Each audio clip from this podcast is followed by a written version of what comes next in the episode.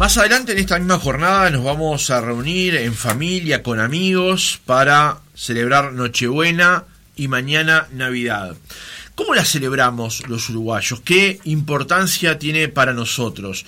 ¿Cuál es el, escalón psicológico de todo esto? Ante, por ejemplo, episodios que pueden ser de soledad, de angustia también, llegado el caso, ante estas fechas. Vamos a conversar de todo esto en esta mañana en una nueva mesa especial de conversación aquí en, en Oriental, planteando para esta conversación distintos puntos de vista y distintas ópticas, que creo que va a ser muy interesante y muy fermental esta mesa. Vamos a ir recibiendo de a uno de los integrantes que nos van a acompañar en esta mañana, están todos conectados a través de Meet es una gran ventaja de poder vernos las caras, ver las reacciones, eh, solicitar la palabra, incluso realmente es muy interesante.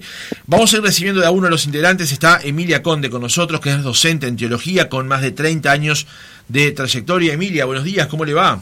Buen día, ¿cómo estás? Un gusto. Muchas gracias por acompañarnos. Alejandra Fernández, buen día, ¿cómo estás? Buen día. ¿Qué tal? Pablo Coimbra, párroco de Nuestra Señora de Guadalupe. Coimbra, ¿cómo le va? Buen día. Muchas gracias por acompañarnos y también recibimos a Fabián Rovere, director pastoral de Radio Oriental. Fabián, ¿cómo estás? Buen día. Buen día, buen día para ustedes y saludo para todos. Bueno, vamos a ir este, abriendo el diálogo en esta mesa de hoy, conversábamos más temprano con el arzobispo de Montevideo, Cardenal Esturla, dejaba un mensaje también para, para esta Navidad, pero a modo de, introducción, para ir abriendo el juego en esta, en esta conversación, ¿cómo, ¿cómo vivimos la Navidad uruguay, los uruguayos y qué significa para nosotros? Fabián, comenzamos contigo. Bueno, eh, para poder poner un poquito en contexto, nosotros los cristianos celebramos eh, en este acontecimiento, hasta hoy, tiempo de Adviento, como eh, esa, la expectativa de dos venidas de Jesucristo. Primero lo que sucedió en la historia, que además de recordarlo, lo actualizamos el acontecimiento de lo que pasó en Belén, y tenemos la expectativa puesta en lo que va a venir, la venida definitiva de Jesús. Por eso el cristiano está cargado de esperanza, siempre lo mejor está por venir. Esa doble venida es lo que hoy, eh, hasta hoy en el Adviento nos venimos preparando. Lo que vamos a celebrar y lo que significa la Navidad, bueno, Navidad es natividad, es nacimiento, es justamente recordar y actualizar este acontecimiento que sucedió en la historia y que nos habla de un Dios que ya no es alguien que está cerca nuestro, sino que está en nosotros, ¿eh? caminando en nuestra realidad, asumiendo nuestra condición humana menos el pecado, pero que en definitiva asumió todo lo que significa la humanidad, el dolor, la angustia, la alegría, eh, todo, todo eso que implica el, ser humano. Por lo tanto, hoy es una, tal vez, de las fiestas, además, y, después de la Pascua, de, más esperanza para la humanidad. Pablo, en su caso. Bueno, yo lo veo como este un enorme misterio, un gran misterio de nuestra fe, por el cual el Todopoderoso, el omnisapiente, el omnipresente, el inmutable, el infinito, se hace ser humano, el creador se hace criatura. Y esto es un atentado a la lógica humana, como tantas paradojas de nuestra fe. Y bueno, esto nos habla sobre todo de un Dios que nos ama. Y esto es lo inaudito, lo insospechado de, de nuestra fe cristiana, es un Dios que nos ama al borde de la locura. Locura desde la perspectiva humana, ciertamente. Toda la acción de Dios en nuestra historia tiene como este signo.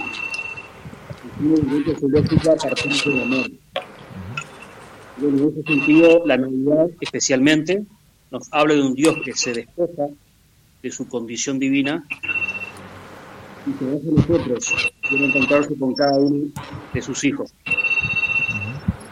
Bien. Emilia, en su caso, ¿cómo, cómo describe esta fecha y, por supuesto, cómo lo vive usted también? Mm. Sí, em, de acuerdo a lo que estaban diciendo los compañeros hasta ahora, em, creo que asombro y admiración pueden ser dos palabras bastante ilustrativas. En ese sentido que marcaba Pablo recién, ¿verdad? Lo sorpresivo, lo que te deja como absolutamente desorientado frente a esa acción de Dios que contradice todo lo que lógicamente esperaríamos. Y es que el asunto no se vive con lógica. Para los que trabajamos a veces en el área teológica, la gente piensa, eh, no por prejuicio, pero sí por juicio rápido, que todo pasa por la intelectualidad, que sí está comprendida y que sí es importante. Pero en instancias como estas, de vivencia particular de la fe, el recorrido es al revés, no es tanto de que razono y me conmociono, es al revés. Es a partir de esa emoción que invade todo nuestro ser. También el deseo de entender y de comprender que se traduce normalmente en el contemplar. Y, en, esa, en esa instancia particular del, del pesebre, ese Dios que, que se hace hombre, pero no solo hombre, en el pesebre se hace niño, es decir, se somete a una indefensión que realmente asombra y descoloca. Porque no solamente se muestra en el extremo de la fragilidad de la condición humana, sino que uno podría decir que, que también dice, confío en ustedes, confío en que se van a hacer cargo, que me van a cuidar, que me van a alimentar, que me van a abrigar. Es un, mensaje muy fuerte, muy eh, conmovedor, y por eso la, la, preparación antes de la Nochebuena y el derrame de la experiencia de la Nochebuena, que se renueva cada año, se derrama en eso, ¿verdad? En la necesidad de contemplar, de contemplar, de no exigirse algo más que eso. Contemplar, escuchar y dejar venir, ni tanto el salir de mí cuanto el abrirse a lo que viene a cada uno de nosotros. Creo que básicamente va por ahí. Bien. Alejandra, en tu caso, así cerramos esta primera ronda. Bien, este, como dos partes chiquitas. Eh, vos preguntabas, Francisco, qué significa la, Navidad para los montevideanos y cómo la viven. Este, obviamente yo digo Montevideo, voy a dar mi opinión, pero también voy a dar la que me parece que a, tu pregunta, ¿no? Em, en particular para mí es, es, un hecho, primero es un hecho histórico irrefutable. Este, hubo un nacimiento que cambió la historia y que nada fue igual desde que aconteció y es el nacimiento de, Cristo.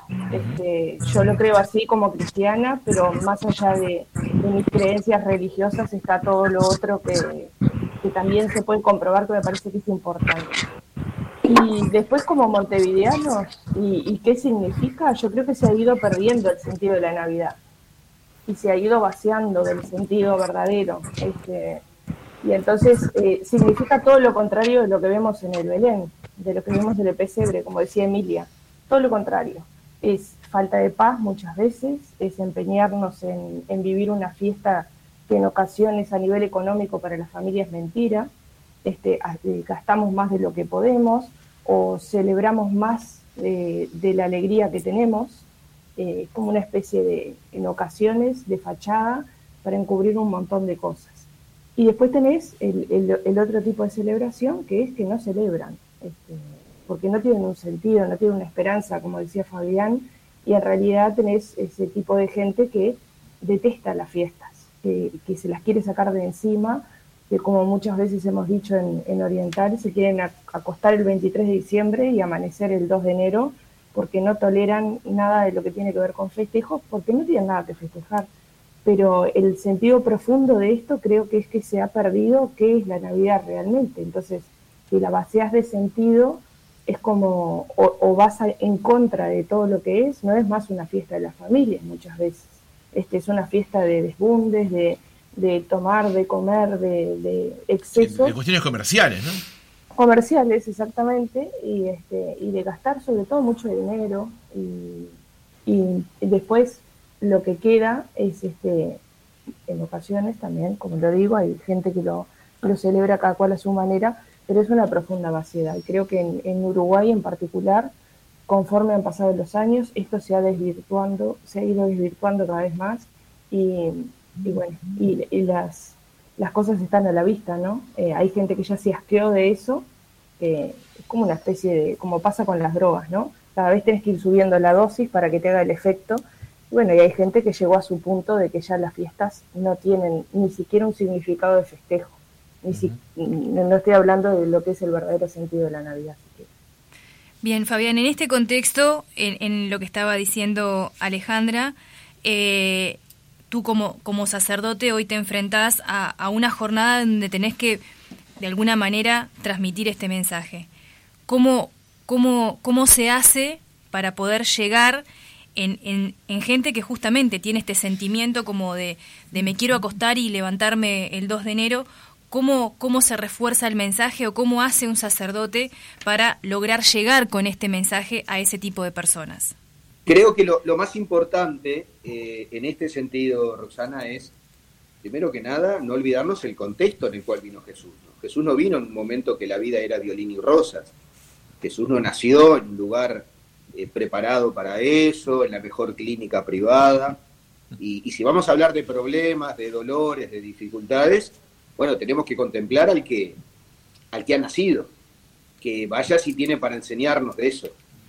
Y por otro lado, eh, el problema está no en, lo que celebramos desde la fe, que es el acontecimiento, como decía Pablo, del misterio enorme de la encarnación, sino el problema, y, me parece que capaz que esto es más bien eh, terreno para, para Alejandra, pero me parece que la situación que nos lleva a bajonearnos es por el entorno que no tiene nada que ver con la verdadera Navidad. Porque estamos hablando de bullicio, de gasto, de luces, de encuentro, de, todo eso, que yo no estoy diciendo que esté mal o esté bien, pero estoy diciendo, eso no es la Navidad. La Navidad es silencio, la Navidad es eh, tranquilidad, la Navidad es noche de paz, justamente, y a veces lo que no pasa una noche buena es noche de paz. La Navidad es encontrarnos ante ese misterio que muchas veces lo que hace es, nos tenemos que callar la boca y contemplar que Dios nos, nos está diciendo con esto, miren que yo estoy con ustedes y nada va a poder contra ustedes. Entonces, como sacerdote, y respondiendo a la pregunta, Roxana, me parece que es justamente que nosotros, los cristianos, particularmente los curas que vamos a estar presidiendo las celebraciones, tenemos que mostrarle a la gente que si hay gente que por ahí está sola, eh, no tiene muchos motivos para celebrar con euforia, es un buen momento también para contemplar ese misterio. Está bueno, me parece, decir, bueno, esta gente que por ahí quiere eh, desaparecer en estos días, contemplen el pesebre, descubran la realidad de, esas imágenes donde ahí lo que no había era justamente lo que estamos acostumbrados nosotros a vivir. Entonces, ojo, ¿no? Eh, no, no, no confundir. Reitero, eh, muchas veces el bajón viene por lo que se celebra como lo, lo, lo que exterioriza la fiesta. Pero el sentido propio de la fiesta es el que le va a dar fuerza para esos bajones porque se trata de un acontecimiento silencioso, humilde, callado y sobre todo sorprendente.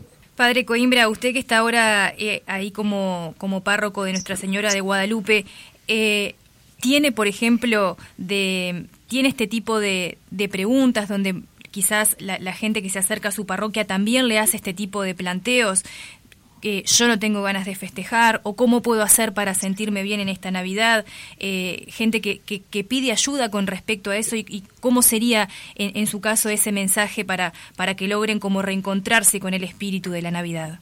Bueno, sí, es verdad, hay un vacío en la gente y eso se deja entrever por lo que acaba de decir este, eh, Fabián respecto de, de una falta de sentido que lo lleva a llenar un vacío existencial con el barullo, con las cosas del mundo, que más que nada se trata de un escapismo. Pero el mensaje nuestro es un mensaje de un Dios que no es lejano, sino que es un Dios que hace suyos nuestros sueños, nuestros sufrimientos, nuestras fatigas. La encarnación es verdadera encarnación, cuando Dios se encarna, asume toda nuestra realidad, las cosas buenas y malas, las sombras y las luces, nuestras angustias y nuestras alegrías, nuestros gozos. Él lo asume todo, lo hace suyo, y desde allí es que Él nos redime, nos rescata, nos trae paz al corazón, consuelo al alma. Eso es lo propio de Dios, que viene de su espíritu. Lo que dijo Emilia, que es eh, muy interesante, el hecho de que Dios se hace un bebé. Fíjense ustedes que Dios no se ha querido privar de nuestro cariño y de nuestro amor. Muchas veces podemos pensar que es tal, tan inmensa la distancia entre Dios y cada uno de nosotros que esa distancia se hace como insalvable. Por eso Dios se encarna, para acercarse, para hacerse uno conmigo. Pero no conforme con eso, se hace un bebé. Un bebé frágil a expensas de mí. Entonces Él no quiere privarse ni de mi cariño, ni mi afecto, ni de mi preocupación. Y la verdad que es esta la lógica de Dios. Un Dios que no ha venido a ser servido, sino a servir. Un Dios que nos sorprende en Jesucristo, este niño que un día será hombre y entregará su vida por mí. Ese niño que, siendo hombre, en un momento me lava los pies. Un Dios que en la mesa, en el banquete celestial, me sirve. Y esto desborda toda expectativa. Es verdadera locura. Pero es una locura de amor. Entonces, esto es lo que hay que transmitir a la gente, un Dios cercano, un Dios que hace suyos mis dolores y los lleva a la cruz. Y en consecuencia, Dios no me soluciona los problemas, sino que me da su consuelo, su paz, su fortaleza. En última instancia es el Señor de la historia, no hay un solo cabello que se me caiga sin que Él no lo sepa. Él es el principio y el fin. Y nosotros en medio de esta tormenta somos muy frágiles. Una sola gota termina con nuestra vida. Pero el Señor es nuestra fortaleza. Él es nuestra alegría, nuestra paz. Hacia Él vamos, Él es nuestro destino sublime. Ahora me gustaría consultarle a Emilia en su, en su trayectoria como docente de más de 30 años enseñando teología. Me gustaría saber cómo hacen desde la teología para, para transmitirle este mensaje y sobre todo a los niños, cómo, cómo se le puede explicar y, hacer reencontrar o, o, volver a revivir este mensaje para que los niños ya no empiecen con una idea justamente como lo mencionaba Alejandra, distorsionada de la Navidad, donde asocien solamente la Navidad a eso del desborde, a recibir regalos, a, tener que como festejar con, con luces. ¿Cómo, ¿Cómo, se hace para enseñarle desde pequeños a los niños a que entiendan el verdadero sentido de la Navidad? Sí, el cómo eh, habla de una, de una cierta pedagogía, que es legítima, la pregunta es válida, pero cuando nosotros estamos hablando de pedagogía, hablamos de una enseñanza que, como decíamos al principio, eh, requiere una transmisión casi diríamos intelectual. Pero lo que nosotros transmitimos no es eso, ¿verdad? Sino es una experiencia vital. Y esa experiencia vital eh, es lo que debe de llegar al niño. Por más que el adulto debería estar formado para, para realizar esa tarea, no es la formación lo que se transmite, sino el fruto de la formación. Es como cuando afinamos un, un instrumento, ¿verdad? Se requiere una tecnología para, para afinarlo, una destreza para afinarlo. Pero lo que va a conmover no es eso, sino la melodía.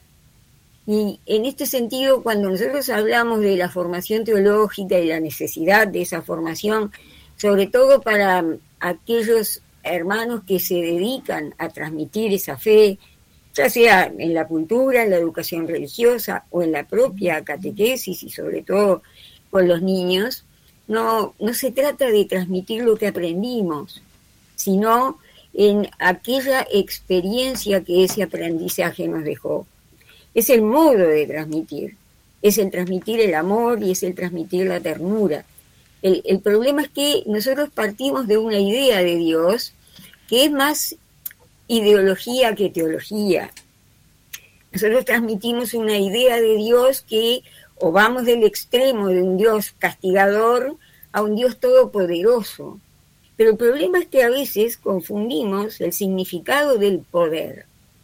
Nosotros entendemos un poder en, el, en la vida diaria y en la cultura en la que nos movemos que no es tal. Es un querer poder, pero no poder. Y cuando lo que queremos es poder, entonces no reparamos en los medios y vemos lo que vemos, lo que Alejandra describía muy bien y los padres también, cuando decían, bueno, estamos dispuestos a recorrer cualquier camino con tal de poder. Pero el poder no pasa por la violencia, no pasa por la fuerza. El poder es manso, el poder es humilde. Por eso eh, el transmitir al Dios que se revela en el pesebre es precisamente el poder que se muestra en la humildad. Entonces, no se trata de transmitir una teoría, sino de transmitir la experiencia. Y eso significa amando, amando con ternura, amando con humildad. Y eso es lo que el niño entiende primero. Y es lo que me parece que tiene que ver con esa presencia, como decíamos al principio, del niño en el pesebre. ¿Sí? Significa recibir lo que Dios quiere que reciba. Lo que yo quiero es que el niño, el joven, reconozca a Dios en lo que recibe. Y recibir a Dios y reconocerlo es eso, es hacer una experiencia de ser amado, de ser tiernamente amado humildemente amado. Cuando nosotros este, arrancamos en la filosofía y normalmente empezamos en la, precisamente por la pregunta antropológica, ¿no? ¿Quién soy? Y es interesante porque contestamos con el nombre, contestamos con la profesión, eh, pero nunca contestamos con lo que somos. Y creo que realmente hemos transmitido lo que tenemos que transmitir cuando a la pregunta ¿tú quién eres? Nos animemos a contestar, yo soy el amado de Dios. Si logramos eso y lo integramos en nuestro ser y en nuestra vida, creo que eh, ese proceso al que tú hacías alusión, que nosotros podemos llamar evangelización, ¿sí? Eh, pasa por tener esa identidad, lo que me hace lo que soy, es que soy amado de Dios. Bien. Creo que básicamente iría por ahí. Alejandra, quería consultarte por algo en particular. Estaba tentado a continuar en esta línea, pero también quiero incorporar otros elementos a la conversación. Hoy vos decías que hay personas que probablemente cuando se acercan estas fechas quieren acostarse el 23 de diciembre y retomar el, el 2 de enero por distintas cuestiones. Yo quería enfocarme a lo que tiene que ver con la soledad, ¿no? Y a lo que estas fechas tienden a recordar. Una soledad porque hubo fallecimientos en la familia, porque hay lejanías, hay gente que está en otros continentes incluso viviendo, y hay muchas personas solas en Uruguay. Estaba buscando unos documentos del Banco de Previsión Social que daban cuenta justamente de eso. ¿Cómo trabajar justamente en la soledad en estas fechas, Alejandra? Que debe ser muy removedor también para, para estas personas, ¿no? Claro, lo que pasa que también ahí, este, Francisco, nos tenemos que hacer la pregunta este, cuasi existencial de qué es la felicidad también, ¿no? Porque hay un concepto, como decía recién Emilia, de las, de las falsas imágenes de Dios que podemos tener o las distintas imágenes o las distintas creencias que pueden haber con respecto a un mismo Dios también hay sobre la felicidad. Cuando nosotros decimos, bueno, esto es, es eh, felices fiestas o feliz Navidad, ¿a qué nos referimos? Porque la imagen que nos que nosotros tenemos como sociedad o que nos venden también este, a nivel de la imagen es, este, bueno, felicidad es la ausencia de problemas muchas veces. Y los cristianos y, y cualquier ser que tampoco, aunque sea que no crean nada, eh, sabemos que el ser cristiano, el ser feliz no es la ausencia de problemas. Es algo propio del ser humano, el tener conflictos, el tener dificultades. Tal vez la dificultad es estar solo. Sí, pues incluso uno mismo, ¿no? Tal vez es estar solo estando rodeado de gente. Sentirme solo y vacío, aunque esté en una reunión, porque tú ahora estás poniendo el ejemplo de una persona que tiene que pasar sola en las fiestas. Hay gente que elige hacerlo y es muy feliz y hay gente que pasa con en una fiesta con 200 personas y es profundamente infeliz. Entonces, habría que ir un pasito más atrás y ver a nivel óntico, a nivel de, su existencia, qué es lo que está pasando. Pero contestando más, eh, ahí es como que se da un vuelo un poco menos concreto de, creo que de tu pregunta, que es al, diario vivir, a lo que le pasa a mucha gente en nuestra sociedad. este, con Fabián en su programa siempre hacemos cerca del, del 24 un programa hablando de esto justamente. Y este año yo le he dado un enfoque distinto. En vez de preguntarnos cómo viven esas personas que están solas un 24 de diciembre, ¿por qué no nos preguntamos los otros 364 días del año cómo estaba esa persona? ¿Qué pasa con ellos? La pregunta es qué pasa con los que rodean a esa persona ¿qué hace que un 24 de diciembre esté solo? ¿Qué pasa con los que rodeamos a esa persona que no nos importa muchas veces, y es duro lo que estoy diciendo, qué le pasa a un 4 de enero o un 16 de julio? ¿Por qué tiene ese deseo de acostarse un 23 y levantarse el, 2 de, de enero? ¿Por qué no lo acompañamos en el año? ¿Por qué no lo de repente es una persona que está sufriendo depresión, que, no leemos lo que son sus síntomas, que no lo llevamos a un médico, que no consultamos, que no lo acompañamos desde un lugar este, más activo. Y tal vez también preguntarnos, Francisco, ¿por qué me molesta a mí que esa persona esté sola? Porque a veces es un tema hasta egoísta. Si nos paramos en nosotros y decimos, ay, a mí la verdad, este, que venga fulanito a pasar con nosotros es un bajón porque siempre está deprimido, porque siempre, este, como que la típica frase vulgarmente que se dice, este, me, tira agua en la fiesta, como que me acuda la fiesta, ¿no?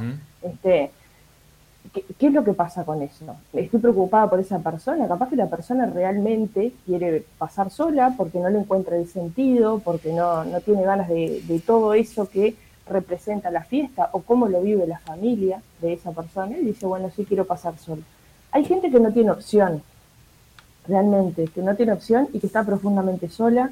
Eh, son fechas en las que uno inevitablemente a nivel inconsciente o consciente va hacia su infancia, cómo se vivían las fiestas, ah, qué lindo que era, porque se cerraba la calle y todos los vecinos estaban juntos, y, compartíamos y a las 12 nos saludábamos todos como si fuéramos una gran familia versus lo que pasa hoy. Tengo que estar atrás de la reja, capaz que no conozco al vecino, no me interesa, no le hablo, este es un hola y chao. Y eh, capaz que a las 12 lo único que hago es mirar mi dispositivo, este, mi teléfono y ver a ver cómo están pasando otras personas. Entonces, eh, volvemos hacia atrás. Cuando volvemos hacia atrás, inevitablemente en ese trayecto hay pérdidas y según van pasando los años, las pérdidas más significativas ya sucedieron. Entonces, si yo me retrocaigo a la infancia, a cómo vivía de repente con mis padres, con mi familia, pero yo estoy en un momento vital en el que ya estoy mayor y he perdido a todos esos referentes a nivel afectivo, es lógico que yo este, sienta un poco de, bajón, que me sienta triste, pero más bien es por lo que pasó, y después tenés las otras personas que están pasando por un momento muy jorobado, que puede ser enfermedad, en este caso con el tema del COVID, que puedo estar aislado, que puedo estar en cuarentena y capaz que me pasa, que tengo que pasar la Navidad en una barbacoa. Claro. Lejos de mi familia para, para tratar de protegerlos. Ahora en España, ustedes saben que en Europa está viniendo esta sexta ola que le llaman con una violencia espantosa, con, la variante de Omicron salía hoy un, artículo en el diario El País de España que iba eh, recogiendo testimonios de personas, X personas comunes y corrientes, donde iban contando por qué pasaban solos. Y muchos decían, muchos jóvenes ahora están tomando conciencia y dicen, paso solo porque tengo a mi papá que tiene dificultades o que tiene una enfermedad o lo que sea, entonces para protegerlo. También ha, aparecido hace dos años desde que apareció este, el tema del COVID, esa otra Navidad, la Navidad de pasar solo para ayudar, para proteger, para cuidar, de pasar solo me refiero a veces en, tu núcleo íntimo familiar, ¿no? Claro. Quería sumar sobre, esto a, Fabián porque durante la pandemia, estamos todavía en pandemia y eso lo aclaraba hoy el, el cardenal Esturba de mañana cuando hablaba con nosotros, pero durante la parte en la que todo era desconocimiento, la compañía de los medios de comunicación, de la radio en particular, jugó un papel determinante. Y te lo planteo a vos, Fabián, porque desde, desde tu espacio a las 6 de la tarde y dentro de todos los espacios de esta radio, pero en particular ese que estás con nosotros ahora y quería comentarlo contigo, eh, eso de acompañar y estar cerca de esa gente que está en esa soledad de la que hablábamos con Alejandra es fundamental, ¿no? Absolutamente. Eh, fue y sigue siendo. Justamente ahora cuando hablaban de, de la gente que estaba sola, nosotros, bueno, ya aprovecho a, pasar un chivo, aunque es de la casa. A partir de las 6 de la tarde vamos a estar en vivo esta noche hasta las 2 de la mañana, más o menos. ¿Por qué? Y porque justamente hay mucha gente que físicamente no tiene a nadie, pero en esta mesa virtual que hacemos en la radio, estamos todos juntos. Y la verdad, eh, es muchísima la gente. Además creo, sin miedo a equivocarme, debemos ser la única radio que va a estar con su programación en vivo. Entonces, vaya si será importante, Francisco, esto de los medios de comunicación en esta situación de pandemia, pero también cuando, si Dios quiere, salgamos de la pandemia, incluso antes de la pandemia, también existía y existe mucha gente que está sola. Claro. Entonces, siempre es la radio, hablando de lo que es esto, ¿eh? de la radio, pero todos los medios, eh, esa gran compañía de decirle a la gente, bueno, no, no estás sola. Tenés una voz que a través de un receptor, a través de, de un celular podés escuchar, y es alguien que del otro lado también está ahí contigo, no físicamente, pero sí está contigo y está dispuesto a hablarte y también está dispuesto a escucharte. Creo que eso también es Navidad, en este sentido y en este contexto. No hacemos un programa hoy porque no tenemos otra cosa que hacer. Claro. que lo, que lo que hacemos es juntarnos, entre comillas, los que estamos solos, porque yo también voy a estar solo hoy en eh, eh, haciendo el programa, con este, esa gente y, decir, bueno, acá sabemos que, porque el ser humano también es un ser espiritual por excelencia, que espiritualmente estamos unidos y que estamos compartiendo la vida. Entonces, sí, eh, ante tu pregunta, fundamental y cada vez más necesaria la presencia de estos medios que a pesar de, por ejemplo, hablando de la radio, todos los años que tiene y ante las nuevas tecnologías que muchos decían, bueno, la radio desaparece, ah, yo creo que es al revés. Cada vez es más eh, actual y más necesaria la radio porque también nos ejercita en, en la escucha y a su vez también la magia de saber que no lo tengo en mi casa a la persona que me está hablando, pero sí lo tengo este, muy cerca porque comparto eh, ese, esa realidad sabiendo que el otro está en la misma que yo. Pablo Coimbra, en, el caso de, usted, que es párroco de Nuestra Señora de Guadalupe, allí en una zona que es como cualquier barrio de Montevideo, pero afectado tal vez por algunos otros problemas en particular, cuestiones que tienen que ver tal vez con la inseguridad, con lo económico y demás, pero donde hay gente trabajadora y que tiene la misma fe que en cualquier otra zona de la capital. ¿Cómo, lo, cómo encara usted hoy esta fecha? y vivirlo allí, en, esa zona de la capital, en esa zona de Montevideo. Decía que en esta zona particularmente se vive el sufrimiento más a flor de piel. Es decir, que la gente está mucho más sensible al, al, hecho de, sufrir porque forma parte de su vida cotidiana. Aquí cualquier familia tenemos que partir de la base de que quien más, quien menos ha perdido un hijo de manera violenta. Y de ahí para arriba, todo lo que podamos imaginar. Entonces, el sufrimiento también te madura, el sufrimiento te abre una perspectiva espiritual, y yo aquí he encontrado eso. Gente muy abierta a lo espiritual, muy abierta a la posibilidad de escuchar acerca de Dios y del consuelo que viene de parte del Señor. Por eso digo que a pesar de todas las dificultades, aquí me encuentro en un lugar donde es relativamente fácil la evangelización porque es tierra fértil.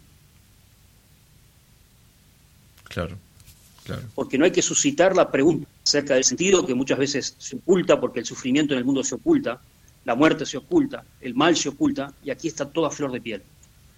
Y en esa maduración que nos da el sufrir, también nos hace más serio de Dios, de un Dios que, se que termina crucificado, en Jesucristo su Hijo. Entonces, es tierra fértil en ese sentido, porque no hablamos nosotros eh, de nuestra fe, nuestra fe cristiana, de que todo está bien, de que todo va fantástico, de que hay que reírse a pesar de todo, sino que acá tenemos una respuesta al sufrimiento humano, una respuesta que parte del misterio del que sufre. Y el que vive el sufrimiento a flor de piel, entonces puede tener más sensibilidad para comprender la cruz, para comprender justamente el fenómeno de la Navidad, que consiste en un Dios que se ha bajado y se ha hecho humilde y ha nacido para morir, para entregar su vida. acá hay mucha sabiduría, la sabiduría que da justamente esto, el sufrir, el sufrimiento. Me he encontrado con gente que interpreta el Evangelio de una manera sorprendente, sin estudios, sin estudios bíblicos, sin estudios académicos, pero sí comprendiéndolo desde la vida. Desde el hecho de que cuando uno habla de que Jesús ha sido rechazado, incluso desde antes de nacer, que ha sido despreciado, que ha sido incomprendido, eso la gente aquí lo tiene muy encarnado. Claro, claro. Eh, dijo algo recién Coimbra en, parte de su relato que... Y eso se lo decía muy bien Emilia, no es un recorrido intelectual. Eh, eh, eso de, que el sufrimiento se oculta. Me parece que en, algún momento vamos a retomar ese punto porque me parece es un, es un, es una gran, es un gran concepto en sí mismo, ¿no? Como, entre otras cosas, a través, por ejemplo, de redes sociales y a través de Instagram y todo lo demás, queremos mostrar una parte de nosotros que siempre está bien, que siempre está todo bárbaro y fantástico, y en realidad cosas que tienen que ver con nuestros sufrimientos, con nuestros errores, con nuestras pérdidas, las tratamos de ocultar y dejarlas en un lugar, y eso luego va fermentando también, ¿no? Y termina derivando en otras cosas. Así que seguramente en algún momento, ya para el año que viene, los invito al aire, eh, eh, podamos conversar sobre esto que me parece un gran tema en, en sí mismo. Pero vamos encarando ya el, cierre de esta mesa que ha sido muy interesante y que después ya les aclaro va a quedar en nuestras redes sociales para que ustedes la puedan volver a compartir cuando gusten. Cerrando ya nuestra, nuestra mesa, Emilia, eh, nos gustaría invitarte a que hagas una reflexión final de cara a esta Nochebuena que estamos, que estamos por comenzar a vivir. Sí, eh, a ver, eh, en la carta de, de Sturla y en una carta de hace un par de años atrás de, del Papa Francisco se, se hablaba justamente de esa, de esa experiencia, ¿no? Y en el caso de Francisco decía claramente, eh, no importa, no importa cómo se prepara el pesebre, ¿no? Estoy haciendo memoria literal. No, no importa cómo se prepara el pesebre, sino lo que el pesebre nos dice. Y sobre todo, cómo nos disponemos a la escucha. Me parece que eh, eso es muy importante porque el pesebre es, como decíamos hoy, este, citaban, creo que fue Fabián que decía, de el gran misterio de la encarnación, ¿no? Y uno dice, wow, cuando hablamos de gran misterio, decimos, caramba, hay que sentarse a pensar en esto. Sin embargo, el, pesebre en una sola escena, con simplicidad, con humildad, con despojo, eh, nos hace presente ese misterio de un modo totalmente accesible. ¿Sí?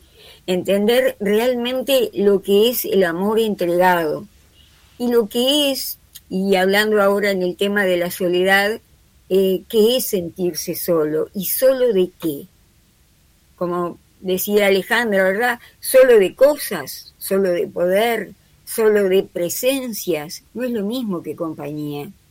No es lo mismo. Simplemente voy a, recordar un, pensamiento de alguien que no solamente no era un hombre religioso, sino que no le tembló la voz cuando tuvo que decir y dijo que Dios había muerto. Estoy hablando de Nietzsche, ¿verdad? De Friedrich Nietzsche, ¿sí? Sin embargo, en, uno de sus libros eh, dice esto, ¿no? El hombre religioso nunca está solo, siempre tiene un testigo calificado de su hacer. Y agregaba, la soledad es algo que hemos hecho presente nosotros los ateos. Y creo que eso es especialmente importante. Eh, cuando nosotros hacemos esta, esta dedicación del pesebre, de la oración, de la celebración, la espera del nacimiento del, niño, en realidad lo que esperamos es esa confirmación de lo que es esencial al hombre. Y, esa esencialidad es ser para lo que es, es ser para el otro, es ser para Dios. Y cómo el ser para Dios tiene camino. Y ese camino pasa por los demás, pasa por el que por el que tengo cerca, por el que miro y por el que me mira. Recorrer ese camino es reencontrarse con uno mismo, reencontrarse con los demás, reencontrarse con Dios. El silencio de la Navidad y la paz de la Navidad deberían ser como la atmósfera que hace posible esa, esa experiencia.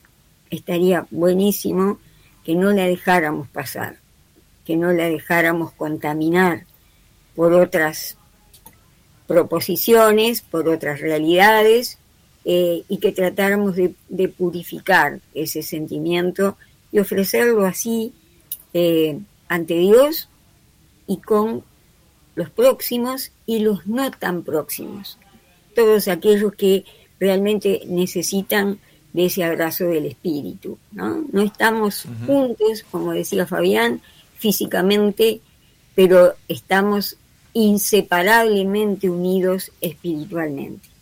Celebremos eso siempre, pero especialmente en la Navidad. Bien, Alejandra, una, una reflexión final. Eh, celebrar la Navidad desde el lugar en el que estemos, pero eh, con una perspectiva también del, del, hoy hacia el mañana. Eh, ¿Qué puedo hacer para mejorar lo que no me gusta hoy? ¿Qué puedo hacer yo y qué puedo hacer este, en mi vida, pero qué puedo hacer también en la vida del otro para, para tratar de ayudarlo, para tratar de mejorarlo. Yo creo que el, el, tema del pesebre y del misterio del nacimiento de Cristo también, como se decía hoy más temprano, es la contemplación. Y en ese contemplar, la, como decía hoy también, la, el hecho de los problemas, de las dificultades, de cómo nació Jesús, de cómo fue toda esa situación de que nos puede estar pasando hoy a nosotros, que nos sentimos identificados con esa historia también, eh, el conocer la historia del otro. Muchas veces se dice yo no creo en ese Dios, pero no se lo conoce, no se puede creer lo que no se conoce. También nos pasa con el otro, muchas veces que juzgamos según la tapa del libro y no nos metemos un poquito más. Incluso gente de nuestra propia familia, de nuestro propio entorno, de nuestro trabajo. Ir un poquito más allá y contemplar ese, ese gran misterio. Y para los que somos cristianos, el, el hecho de darle sentido a la Navidad nuestra y del otro, también abrir el cielo a los demás. Es tiempo de anuncio la Navidad. Es una, es una noticia fantástica. Es, es como decía hoy Francisco, si fueran las redes sociales deberían de explotar, tendría que ser trending topic esto. Nació Dios, o sea, vino Dios al mundo. Entonces, esto hay que anunciarlo y abrirle el cielo a la gente. Hay gente que tiene un techo en la cabeza, no tiene el cielo, no tiene un sentido su vida, no tiene esperanza, están desesperanzados. Entonces, eh, reitero, los que somos cristianos tenemos ya hoy, ni siquiera es, un, es una dicha, es una obligación el hacerlo. Es una obligación este, para con nosotros, una obligación moral, una obligación religiosa y una obligación, siendo hijos de Dios, de presentárselo a los demás, porque estamos viviendo un momento en donde el mundo necesita de Dios y, nosotros tenemos que ser los protagonistas, no esperar a que suceda ese milagro de Belén, también nosotros ser parte de ese milagro. Bien, Padre Pablo Coimbra, una reflexión final para compartir con nosotros y con la audiencia. Bueno, no, no quisiera dejar como mi última intervención ahí bollando el tema del sufrimiento, que es parte de la realidad. Pero justamente, ¿por qué lo planteé? Porque aquel que se hizo hombre, se hizo hombre siendo él el Hijo de Dios para hacernos a nosotros hijos de Dios. Aquel que nació llorando nos seca las lágrimas. Aquel que no encuentra un lugar para nacer nos da un lugar en el cielo. Aquel que se hizo pobre nos enriquece. Aquel que se dejó envolver en pañales nos libera de las ataduras de la muerte y del pecado. Aquel que se hizo débil nos fortalece.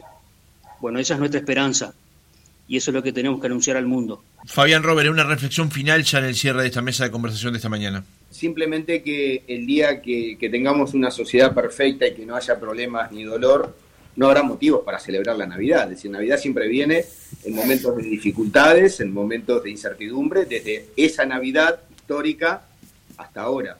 Entonces no tener miedo a los problemas y a las dificultades. Quienes tenemos fe sabemos que nos toca pasar por, por momentos de cruz, pero la cruz es, eh, no es el final, no estamos siguiendo el muerto.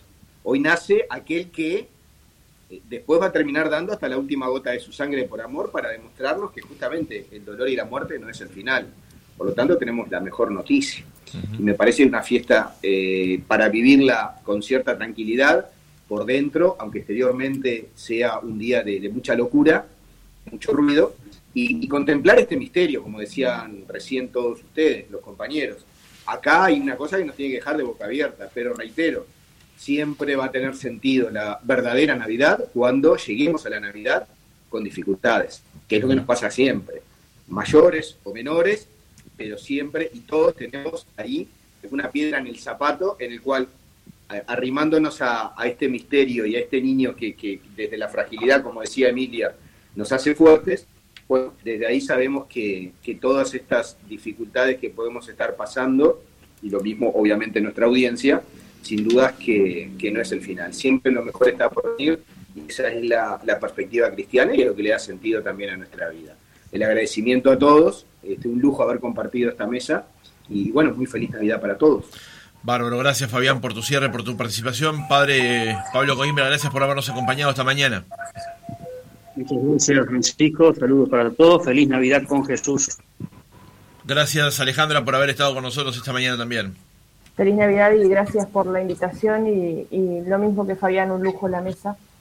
Emilia Conde, muchísimas gracias también por haber participado de esta mesa especial de Navidad con nosotros. A ustedes por su recepción y su compañía.